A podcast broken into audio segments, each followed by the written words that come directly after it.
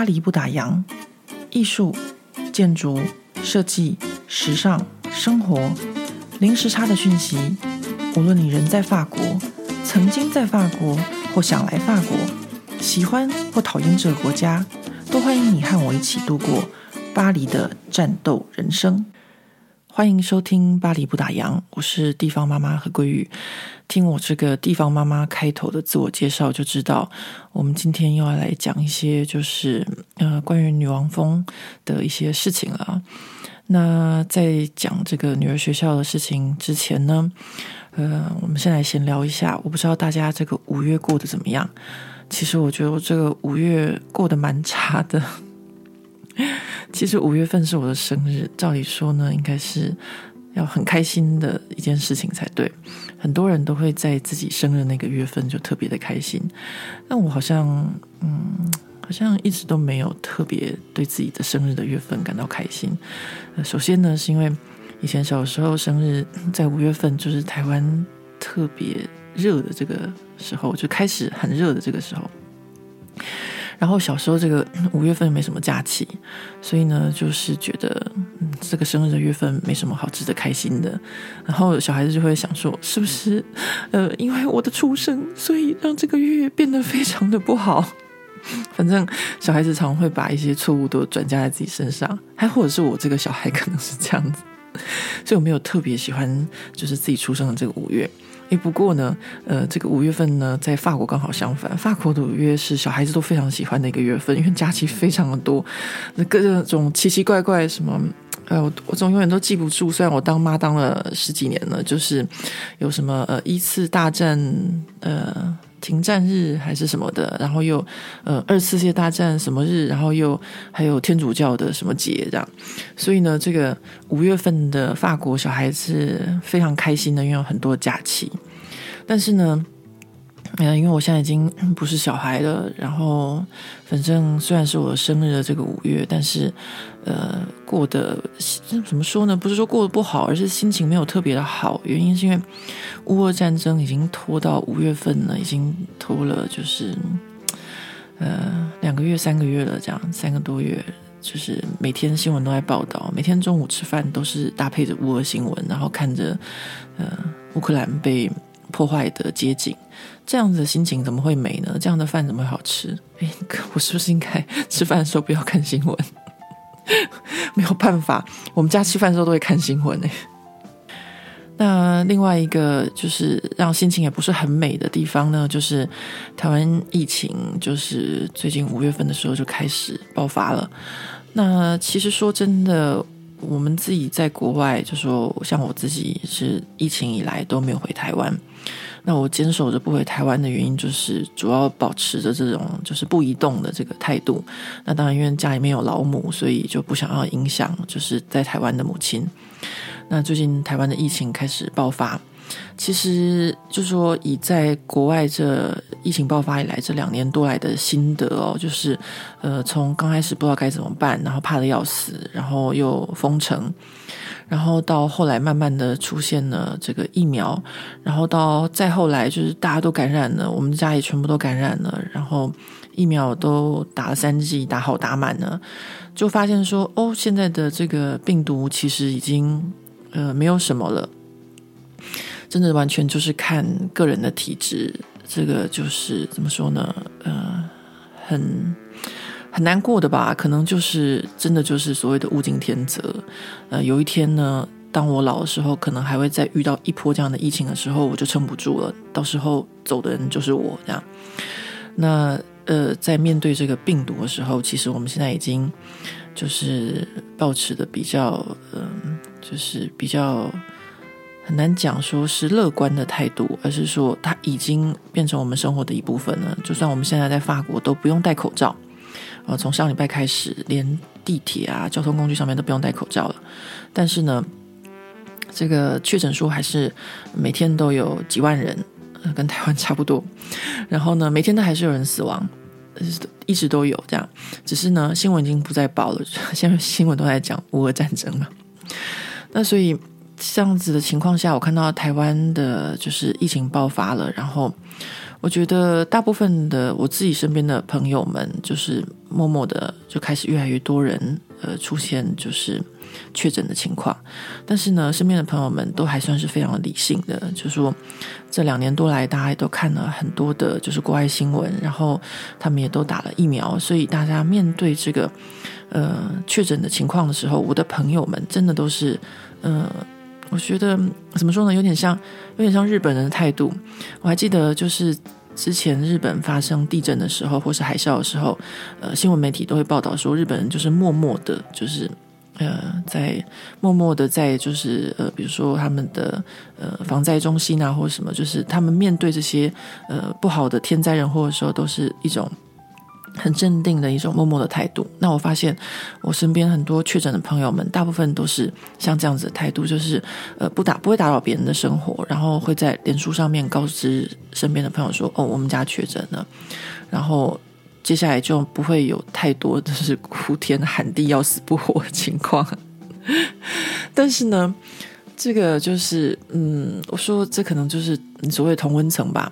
有同温层的朋友都还蛮理性的，但是呢，有的时候我看一下台湾的新闻，就发现，哇，天哪，就是，嗯，我觉得就已经在这种时候，就不需要再有一些政客啊，或是有一些政治人物出来，就是打口水战，或是呃东骂西骂，因为这个时候最不需要就是你们呐、我常常就是最近真的是看一些这些新闻哦，不管是法国这边的乌俄战争，或是台湾这个疫情的新闻，都让人觉得心情很不美耶。就是我相信在台湾的各位心情一定更不美，为什么？因为小孩就已经在家里了。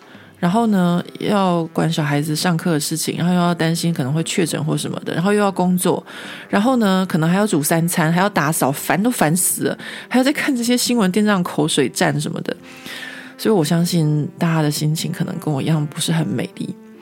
那好吧。呃，你看我这样子不美丽，我也抱怨了七分钟，真的不好意思，完全完全不符合我这个，就是我平常对自己的要求。我平常对自己的要求呢，很简单，就是我觉得我写这个呃，脸书，或是我身为一个布洛克，或是我做 podcast，我应该带给大家欢乐。就算没有办法带给大家欢乐，也可以尽可能带给大家一点，就是。知识或尝试，就是不要把自己的负面情绪给大家。哎，真不好意思，就是让大家听了我这个七分钟的抱怨。但是呢，就是嗯，就算如此哦，我觉得大家还是要在这个不愉快的情况里面呢，帮自己找到一点，就是让自己心情愉悦的方式。好吧，那心情愉悦的方式，我不知道大家听这一集的巴黎女王风会不会有所帮助哦？因为说真的。哎，对，我这个五月份还有就是，除了这个新闻啊，台湾的疫情之外，还有女儿学校的事情。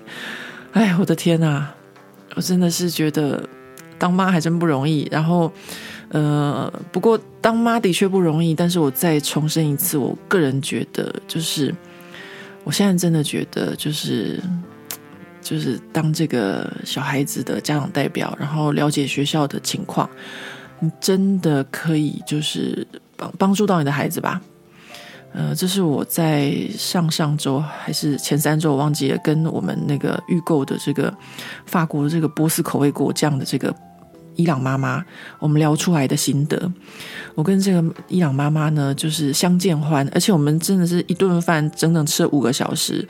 就是最后他的儿子女儿都已经离开了，我们两个还在继续聊，聊到下午五点，真的是很厉害。因为我们俩有太多事情可以讲。因为这个波斯妈妈她跟我完全一模模一样一样，就是她以前呢也是她的小孩子的家长代表，而且是三个小孩的家长代表，所以他说他曾经就是要开这个期末会议的时候跑三个学校。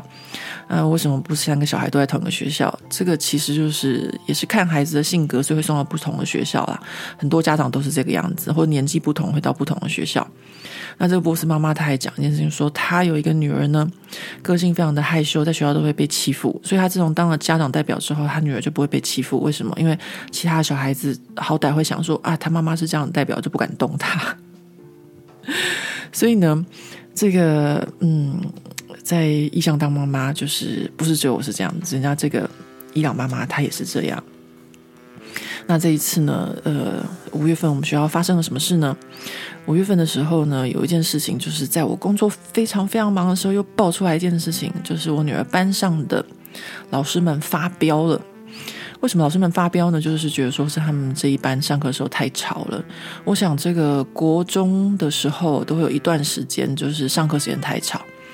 呃，这个在小学的时候不太会有这种情况。说真的，小学的时候呢，就是小孩子在听得懂人话，然后又还没开始叛逆之前，算是比较容易的一个时期。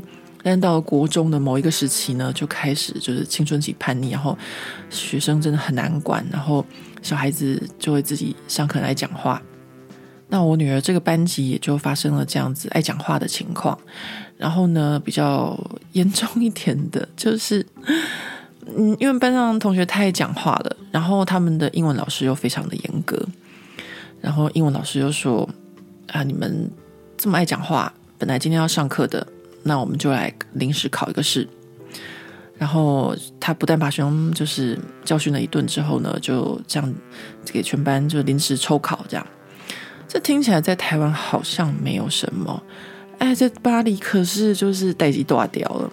那有一个法国妈妈，她知道这件事情之后呢，她就反应就说，她反应非常的大，她就说，呃，我女儿对这件事情感到非常的震惊，老师对他们的批评真的是非常的不可思议，怎么可以有老师对学生说出这样子的话？这在法国是不允许的。然后，因为他写的 email 很长，嗯、我不知道。没有上万字，但是有几千字。然后他就讲完第一件事情之后，他就附上一个链接，就是法国教育部的链接，说老师上课的时候是不可以羞辱学生的。然后呢，他第二点呢又说，呃，老师呢说要让全班的学生呢就是临时抽考当为惩罚。他说这是不可以的，在法国是不可以集体惩罚的。然后呢又附上一个链接，法国教育部呃什么什么禁止集体惩罚。然后他这个妈妈呢就是。哎，就是一一副就是准备好开战的架势，但是他要跟谁开战呢？他要跟学校老师开战吗？不，他是要我们去跟学校老师开战，因为我们是家长代表嘛，所以他这封信是寄给我们超长的信，然后就说你们家长代表应该要怎样怎样怎样怎样怎样怎样。嗯，于是我们四个家长代表收到这封信之后呢。嗯，因为这个法国妈妈她常常有这种就是呃上千字的信件，告诉我们该怎么做。比如说，呃，学校这一个学期要跟呃学校老师、各科老师，就是可以我们可以预约，就每个家长可以选择。你想要见的两个科目的老师，然后去看你孩子的情况。那比如说像这样的情况，他也写了一个千字文来说，学校怎么可以这样？我从来没有听过学校就是呃一次只能可以见两个老师的。那其他学校都是可以看全部老师跟全部老师看看自己小孩子的情况。为什么你只有我们学校可以这样子？那收到这种信的时候，身为家长代表，我也是就是蛮头痛的，因为。呃，其他学校的确就是可以跟所有老师碰面，那是因为其他学校可能就是规模比较小，然后一个年级可能只有三四个班。那我们学校的规模呢很大，就是一个几千人的学校，所以呢没有办法这样子见到全部的老师。那这件事情呢也不是我们能够决定的，那学校也是有所考量才这么做。那他又是就是。反正就是一个非常激动的家长在后面 push 我们去跟学校吵架，这样。那呃，我们夹在中间也是挺尴尬的。那这一次呢，就是又要，就是有点好像要我们几个家长代表去背个这个英文老师。那在发生这件事情的同时啊，然后在我们这个女王蜂群组里面呢，就又有其他班级的这个家长代表就说。呃，他们班的老师带学生去参观罗浮宫的时候，有两位同学因为在地铁上面，然后自己聊天聊得很开心，然后结果到罗浮宫地铁站的时候就忘了下地铁，然后就继续往前坐。那这个时候呢，就是下了车，老师发现说，哎，有两个学生坐过站的时候，这老师呢却没有要等这两个学生的意思。他就是因为他已经约了这个罗浮宫的导览，那他不想要迟到，所以他就带其他的学生先去罗浮宫，然后和这个罗浮宫导览员碰面。那这个件事情呢，就让这个班上的学生就觉得说，老师怎么可以这样？怎么可以落下两个同学？然后这个家长们呢，也就非常的不高兴。那说真的哦，这件事情是这样子，不管是我们班上上课太吵，或者是呃，这个老师没有等这两个学生，其实我们以台湾人的角度来说，可能会觉得说，哦。班上太吵是自己孩子的错啊，干嘛要骂老师呢？对不对？老师管学生是正常啊。然后或者是说，那还有就是，呃，学生就是坐过站这件事情，那你会想说，哦，这又不是小学生，不是幼稚园，他们都已经是国中生了，国二、国三了，就坐过站就再坐回来就好了，这有什么那么严重？要这样子就是背个老师嘛？其实在这两件事情上面呢，我们可以看得出来啊，就是在法国呢，第一，恐龙家长真的非常的多，然后第二呢，就是其实当老师是一件非常不容易的事，的确就是他们这边呢，对学生的保护是非常非常的就是严格的，就说像那个妈妈，我们班上那个法国妈妈，她找出来的案例，就说老师不上课不可以羞辱学生，或者是。呃，不可以集体惩罚。的确，这都是法国教育部上面非常呃明确规定的事情。因为我们小时候真的就是曾经被老师就羞辱过啊，或者集体惩罚过。那集体惩罚这种事情，在法国或者说在民主国家是不可以的。比如说，他们现在就会批评上海的清零的封城的政策，就是对上海人民的集体惩罚，就是感觉像是集权国家才会做的事情。所以在民主国家，你是不可以做这种集体惩罚的事情，就是要培养孩子的一种基本的一种民主的素养，这样子。那，呃，这个可能我自己在学习中，我觉得，呃，这个妈妈她刚开始反应的时候，她每次反应都非常非常激动，这个法国妈妈，然后很会去网络上面找一些这个例子哦，就是教育部的章程。那最后呢，我要跟大家讲一件事情，就是，呃。前面的事情讲完了，那现在讲回这个妈妈。这个妈妈呢，我现在是非常佩服她的。大家知道为什么吗？因为呢，这个妈妈呢，就是呃，一直以来就是我女儿这个班上有问题的一个女同学的妈妈。那这个有问题的女同学，她为什么说她有问题呢？就是这个小孩呢，她在小学的时候成绩都很不错，就是她可以轻轻松松也不用念书，就成为班上最优秀的学生。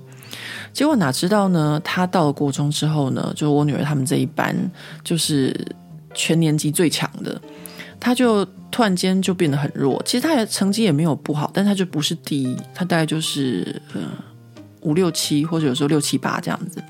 那他甚至呢有一些科目他还没有办法跟上这个班上同学的这个程度，所以那时候呃一进了这个国中学校的就是。呃，校方就问他们说，就是问这个家长说，你们要不要把你们女儿送到其他班？因为到其他班，她可能比较不会那么辛苦。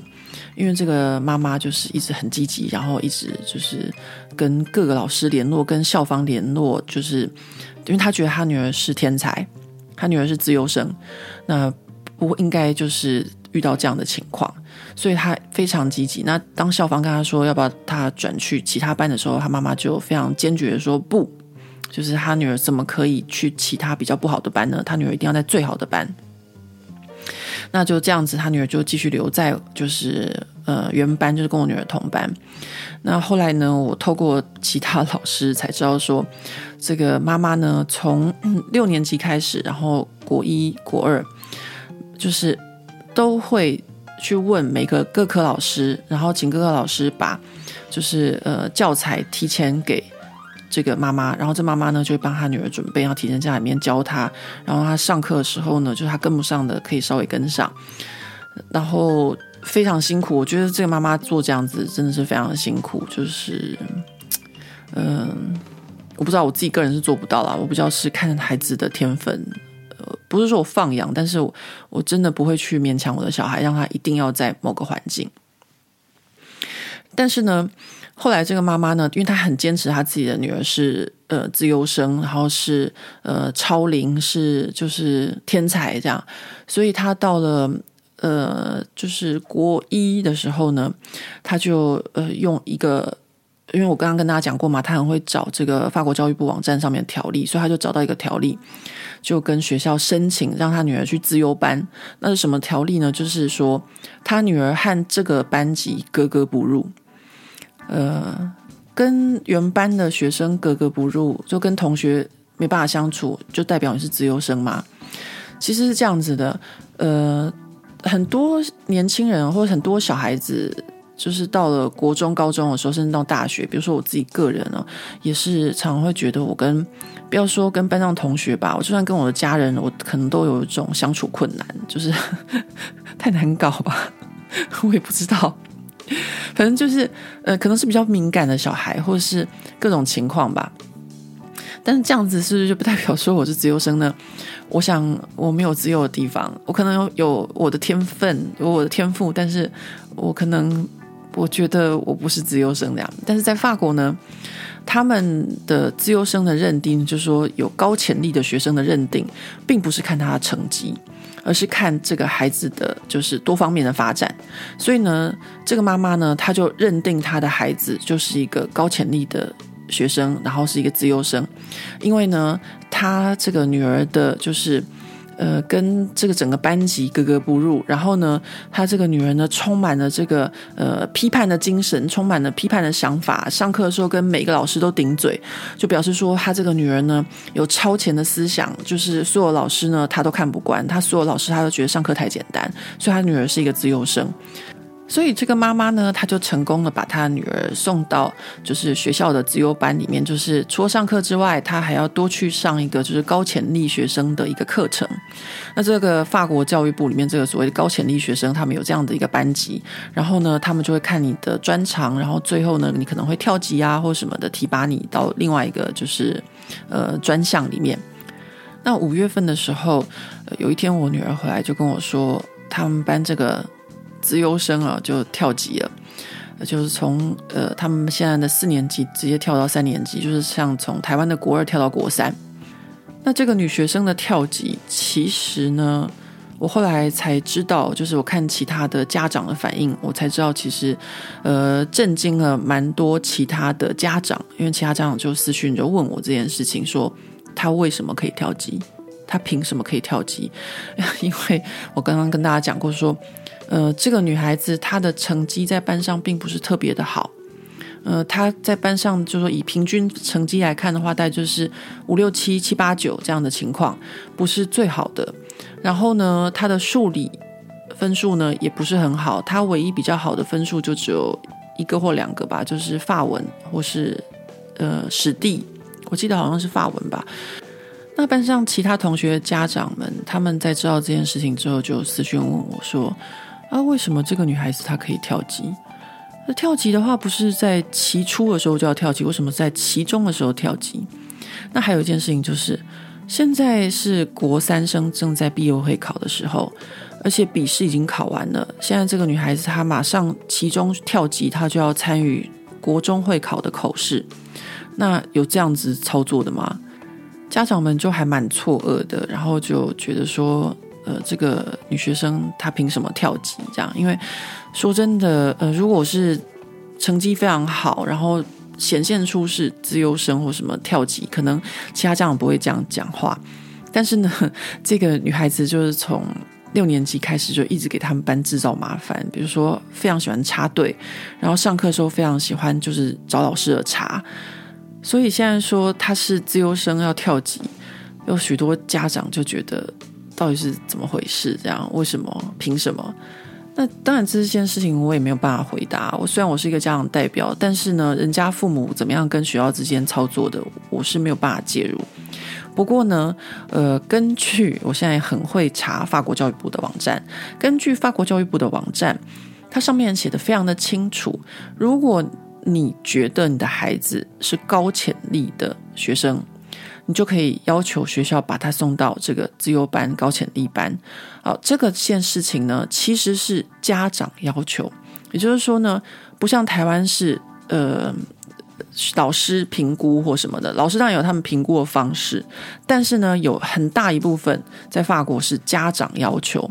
所以各位如果从刚刚今天的故事开始听，就可以知道说，这个女同学的妈妈是一个非常非常积极。如果你觉得我很积极的话，no，这个妈妈她更积极。所以呢，她很成功的就把她的小孩，就是送进了这个资优班，很成功的把她的小孩送去跳级。那后来呢？我仔细想一想，这个妈妈她真的是无敌聪明。其实呢，应该跳级的是这个妈妈。你们知道为什么吗？还记不记得前几集的这个呃女王风里面跟大家讲到说，法国学制今年开始改变了，也就是呢，国中升高中都要考试。那刚刚不是跟大家讲过吗？就是这个女同学她的成绩其实没有那么好，然后有些科目她甚至跟不上，比如说她数学是非常的差。那像这些科目都要她妈妈提前帮她准备，所以这个妈妈呢，她太了解她女儿，如果要考这个升高中的考试的话，她女儿是完全没有办法从现在我女儿这个班级，然后直升呃这个高中的同一个班级。所以他妈妈呢，就用现在他这个方式，呃，说我女儿是资优生，我要帮她跳级到一般的，就是普通的班级，然后呢去考这个高中部。那这样子的话，他女儿绝对考得过，因为到了一般的班级呢，他再去考这个直升高中部的一般班级，那他女儿绝对会考得过。各位。这是不是神操作？所以我真的很想要给这个妈妈鼓掌，就是真的要跳级的是这个妈妈。那这妈妈很想要她女儿之后去念 s i o n s p o 就是法国政商学院，然后再去考法国的这个呃 Lena，就是法国的这个怎么说呢？政治或者说政府官员的管理阶层的这个一个精英学校。我觉得这个妈妈她才适合去自己去考，就是她把自己的人生都投射在她女儿身上。然后做这个神操作，嗯，我真的想一想，我觉得真的是，各位朋友不要觉得恐龙家长很不好。其实恐龙家长当他们达到他们目的的时候，帮他们孩子推这一把，我觉得我真的很佩服，我真的很佩服。我我可能太懒散了。那讲到这个懒散呢，OK，今天就要来跟大家讲一个非常重要的主题了，叫做学校的黑箱作业。什么是学校的黑箱作业呢？就是我再次显示出我的懒散，然后学校有黑箱作业，然后好险我在这个家长代表，不然的话，我的孩子就被黑箱给做掉了。这样，什么事呢？就是学校突然间就寄了一封信给所有的家长们说。哦，我们下个礼拜三就是所有四年级的学生都要有一个数学的模拟考，请各位家长提醒孩子们不要迟到，因为这个非常的重要。而且呢，这个考试占比例占了两分，这样就是有他们有一个算成绩的比例，所以平常都是一啊，或是零点五，这个比重不大，但是这个模拟考数学确实占了二，这样。那我收到学校这封通知信的时候，我就是像我女儿说的哦，就是她常觉得我呆呆的，那我就是照惯例 呆呆的，心里面就想说，哦，OK，那呃就是要准时叫女儿起床，然后不要迟到。我心里面这样想的时候，突然间我的手机群组又开始叮叮叮了。大家都知道，女王蜂群组很会叮叮叮，你只要收到信或什么，他们就开始叮。其中一个妈妈就说。这个下礼拜就要这个模拟考，然后呃，各位有什么讯息吗？怎么什么时候学校突然间开始要求这种数学科目，然后要做这件事情的？然后另外一个妈妈就回复说：“哦，这个之前就讲啦，他们我们班的数学老师呃放假前呃一个礼拜就说学校会有这个安排，会有这个考试啊。”这个妈妈的这句话一讲出来不得了，就炸锅了，哎。下礼拜要模拟考，为什么你们班就是放假前的一个礼拜就知道，也就是三个星期前就知道？为什么我们现在才被通知？然后呢，其他有几个妈妈就说没有啊，我们班也是，我们大概呃一个月前就知道了啊。什么？你们一个月前就知道？那为什么我们是昨天才被通知，或现在才被通知的？然后呢，交叉比对之后呢，就发现说，呃，全部的就是同年级的只有四个班级。是呃，当天被通知，就是包含我女儿这个班级。那此时呢，这几个班级的家长就很不高兴了，就开始跳出来说，这样子非常的不公平啊！而且这还占了两个就是比重的分数，非常非常的重要。为什么我们会现在才被通知？那我们这样被通知，我们根本就不知道从何开始复习。那有的老师呢，就是数学老师还请假啊，所以呢，我们根本没有办法复习怎么去考试。那这时候呆呆的我。就呆呆的转头问我女儿说：“诶，你们班是什么时候通知的？”然后我女儿就说：“昨天啊，而且我们数学老师还说，这考试啊比我们平常的简单多了，然后这考试还要考两个小时。”他就说：“对我们来说，只要一个小时就够了啦。”你看我女儿这么不在意的态度。然后呢，我就想一想，嗯，好像好像不应该是这样，因为无论如何，你都必须要提早被告知，或者你。都必须要同时被告知，毕竟我们是自由、平等、博爱的国家，平等非常的重要。你这要去考试这件事情，你有没有被同时告知是非常重要的事情，就不然你在一个不平等的情况下去做这个模拟考，有必要吗？这就是我们几个就是比较晚被通知的家长们很不高兴的点。然后发生什么事情让我在群组里面对另外一个法国妈妈非常不高兴呢？其中有一个法国妈妈，她呢就留言就说：“呃，反正呢，像我女儿他们这一班呢，被晚点通知也无所谓，反正他们成绩就很好，他们没差。”她就这样讲。那我看了以后就觉得非常的不可思议，我们怎么会没差呢？我们班的学生成绩很好，虽然每个学生都很认真。他们会在假期的时候很认真的复习，或是准备他们的功课，才会让他们的成绩很好。这就是有付出才会有的这个回报嘛。那我就回应他说：“我说我不觉得对我们班的学生没有什么差别。如果可以提前告诉我们，至少我们在放假这两个星期还可以复习或准备。”结果呢，这个妈妈没想到她竟然就更变本加厉。我想她应该就是一直看我们班很不爽这样子。然后我又是一个亚洲人，他就说，假期是要用来出国度假的，可不是用来复习的哦。就这样讲，基本上在呃法国，很多的家长都觉得说，只要看到亚洲妈妈就觉得是虎妈，然后呢，放假的时候就不会带孩子出去玩，不会带孩子出去度假，然后就叫孩子念书。但是他完全错了，这位太太，就是他当时呛我的这句的时候呢，我刚带我女儿从布鲁塞尔度假回来，然后呢，我女儿还去上了她的很开心的这个体育的运动的课程，上了一个礼拜，所以她真的就是很轻松的过完了她的两个假期，完全没有念书。所以我看到这个早逝的这个法国妈妈的这个留言和回复的时候，我就非常的不爽。那这种很不爽的时候呢，吵架是没有意义的。于是我就用法国人最爱的高级酸和就是，嗯、怎么说呢，隐喻的方式酸他，回复他说：“对啊，就是像你所说的啊，我们的假期就是要出国去玩，所以呢，我们现在开开心心的过了两个星期的假期，然后现在回来考试，是不是真的一点都没有不公平？”诶，没想到这个妈妈竟然还听不懂。我在算他的意思，还说就是这样子啊，对我们来说一点都没有不公平。在法国，就是遇到这种人家在算他也听不太出来的人，那你大概就知道他的程度在哪里了。所以我就不太鸟他。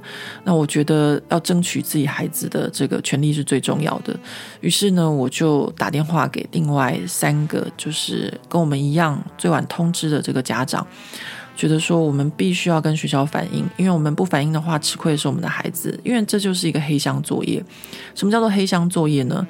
就是根据学校的说法是这样子的：这个模拟考呢，是由几位数学老师他们自己在假期的时候决定，然后呢，呃，放假回来，他们就说要给这个同年级的学生来一个数学的模拟考。那各位。我刚刚是不是跟他讲说，有的学生、有的班级，他们是在三个星期之前就知道，有的甚至一个月前就知道。那真的是就像学校所说的哦，几个老师在假期的时候决定的吗？当然不是啊。所以呢，这个时候我们一定要据以力争。通常学校已经决定说，哦，要做这个模拟考事情，那他是不可能收回这个成命的，就是说还是会有这个模拟考，一定会举行。那我们能够争取到的是什么呢？我们能够争取到的就是把这个成绩的比重从二变成一。为什么这个东西这么重要呢？因为法国的学生他们在申请学校或是明年要考试的时候，考试它只是一个参考的这个。数值就是说，你的毕业会考或什么都只是一个参考数值，因为你很有可能考试当天肚子痛啊，或是紧张没有办法好好发挥。但是呢，你平常的成绩才是最重要的一个申请学校的一个考量。所以你平常的成绩，每一次的成绩都非常的重要。那如果这一次因为学校的不公平，而且这个数学的成绩比重又占了二，那是不是真的很不公平呢？所以我们就要求学校把这个比重变成是一。讲得好累哦！我的天哪，当妈真累。除了要面对这个青春期叛逆期的小孩的情绪之外，还要去弄学校这些事情。好了，反正呢，最后的结果就是，我们就成功的争取到了。这个故事有没有很瞎？其实我觉得还蛮瞎的，就是怎么会发生这种情况？就说我们要通知要考试，但是每一班通知的时间不一样，然后还有班级竟然是。这个礼拜才通知，下礼拜会有个大考，这样。哎，这一集的女王风，大家听起来是不是觉得很累呢？我真是对不起大家，前面就已经抱怨了七分钟，后面讲这些事情，大家听起来更累，我真的太抱歉了。如果你现在是在跑步机啊或健身房在运动，听到这些，应该会觉得很没力，或者是在开车在塞车的时候听到这一集的节目，可能会觉得。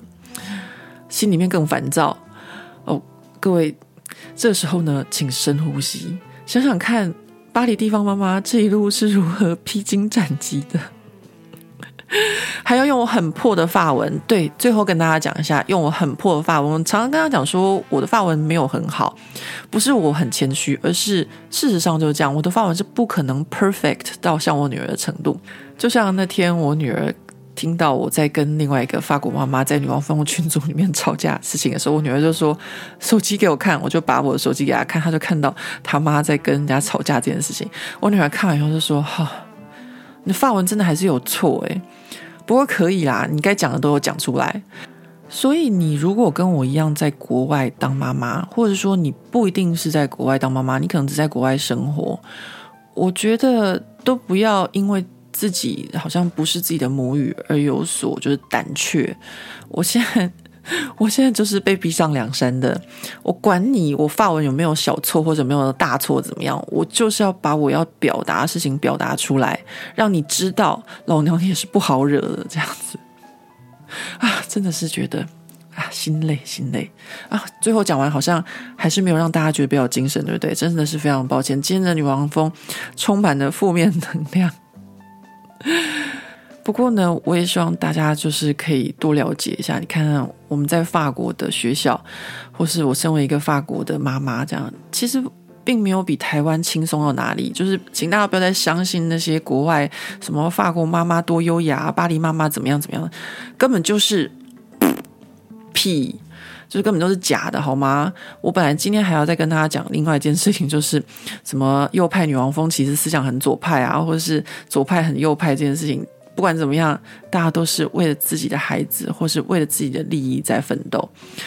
那今天的巴黎女王蜂就到此告一个段落。呃，我希望你不管在这个世界上的哪里，是在台湾，是在日本，是在北美，或是在南非，呃，都希望大家可以跟我一样，就是勇气满满 的面对这一切所有的事情。不管你是在疫情，或是在家里面。带着孩子，或者是呃各式各样的情况，我相信，哎，这个世界上就是关关难过关关过啊！大家加油吧，拜拜。